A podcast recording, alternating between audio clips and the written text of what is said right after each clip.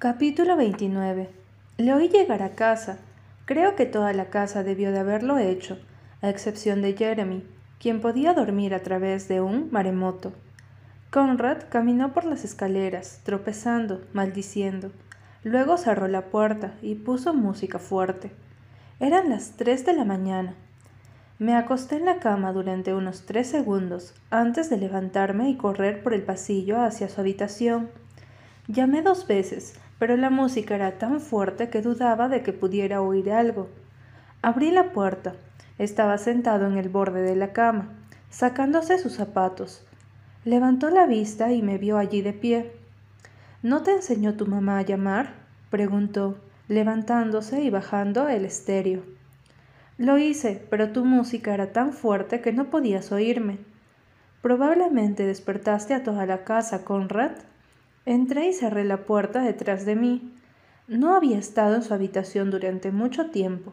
Era igual como la recordaba, perfectamente limpia. La de Jeremy parecía una temporada de huracanes, pero no la de Conrad.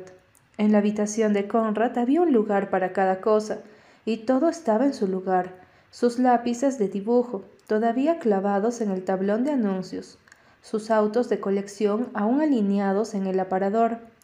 Fue reconfortante ver que por lo menos seguía siendo el mismo.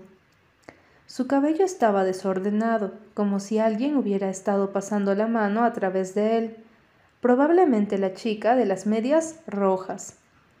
¿Qué me vas a decir, Belly? ¿Sigues de chismosa? No le hice caso y me acerqué a su escritorio.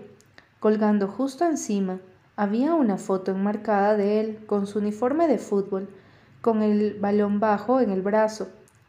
¿Por qué lo dejaste de todos modos? Ya no era divertido. Pensé que lo amabas. No, era mi padre que lo amaba, dijo. Parecía como si tú también. En la foto se veía rudo, pero me di cuenta de que estaba tratando de no sonreír. ¿Por qué dejaste de bailar?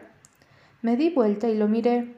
Él estaba desabrochando su camisa blanca de trabajo y tenía una camiseta debajo. ¿Te acuerdas de eso? Acostumbrabas a bailar por toda la casa como un pequeño duende. Le entrecerré los ojos. Los duendes no bailan. Yo era una bailarina, para tu información. Él sonrió. Entonces, ¿por qué lo dejaste? Había sido por el tiempo que mis padres se divorciaron. Mi mamá no me podía ir y traer dos veces por semana todo por su cuenta. Ella tenía un trabajo. Simplemente no valía la pena. Para ese entonces ya estaba aburrida de todos modos, y Taylor ya no iba más tampoco. Además odiaba la forma en que me veía en mi malla. Me crecieron los senos antes que el resto de la clase, y viendo la clase parecía como que podía ser la maestra. Fue vergonzoso. No respondí a su pregunta. En lugar de eso dije, era realmente buena. Podría haber estado bailando para una compañía ahora. Yo no podía haberlo hecho. No era tan buena, no para una estrecha imaginación. Bien, dijo burlonamente. Se veía tan petulante sentado en la cama. Por lo menos puedo bailar. Ey, yo puedo bailar, protestó. Crucé mis brazos. Demuéstralo. No tengo para probarlo. Te enseñé algunos movimientos, ¿recuerdas? ¿Cómo nos olvidamos rápidamente? Conrad saltó de la cama y me agarró mano y me hizo girar alrededor. ¿Ves? Estamos bailando. Su brazo estaba colgado alrededor de mi cintura y se echó a reír antes de soltarme. Bailo mejor que tú, Belly, dijo. Colapsó encima de su cama. Lo miré. No lo entendí del todo. Un minuto estaba melancólico y retraído, y al siguiente se estaba riendo y haciendo que diera vueltas en su habitación. A eso no lo considero bailar, le dije. Salí de la habitación. ¿Puedes poner la música baja?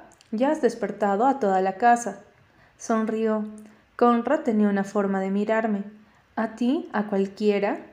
¿Qué hacía que todo se derritiera y quisieras caer a sus pies? Él dijo, Claro, buenas noches, Bells. Bells, mi sobrenombre de hace mil años. Hacía tan difícil no quererlo. Cuando era así de tierno recordaba por qué lo hacía. Solía amarlo, quiero decir, Lo recordé todo. Capítulo 30. 11 años.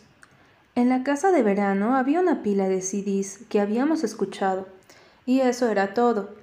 Pasamos todo el verano escuchando el mismo CD.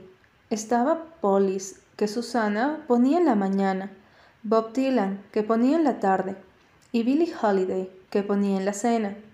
Las noches eran libres para todos. Era la cosa más divertida. Jeremy ponía un CD de Chronic y mi madre pondría a lavar la ropa tarareando.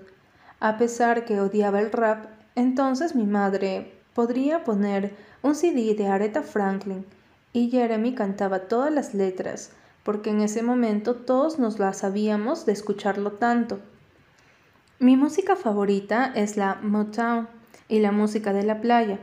Lo escuchaba en el viejo reproductor de discos de Susana cuando me bronceaba.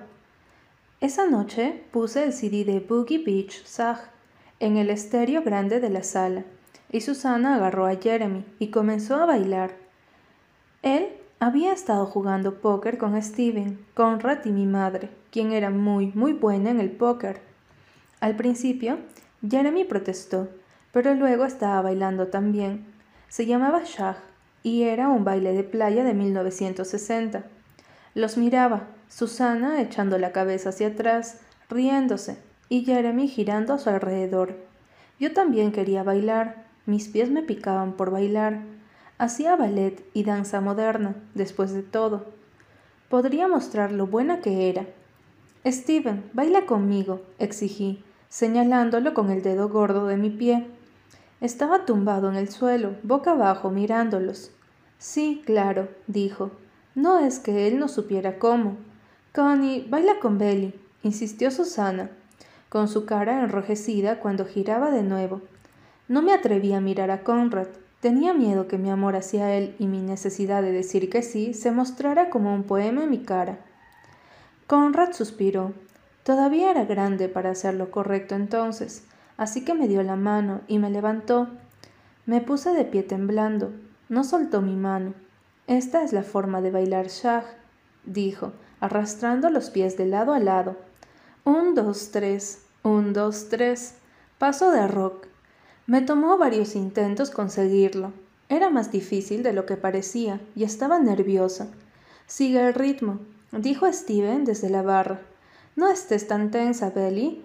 Es el tipo de baile relajado, dijo mi madre desde el sofá. Traté de ignorarla y miré solo a Conrad. ¿Cómo aprendiste? le pregunté. Mi madre nos enseñó a los dos, dijo simplemente Conrad.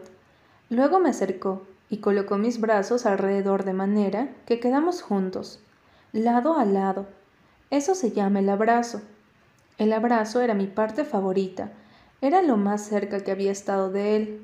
Vamos a hacerlo de nuevo, dije, fingiendo estar confundida. Él me mostró una vez más, poniendo su brazo sobre el mío. ¿Ves? Lo están haciendo ahora. Él me dio la vuelta y me sentí mareada, con pura y absoluta alegría. Thank you.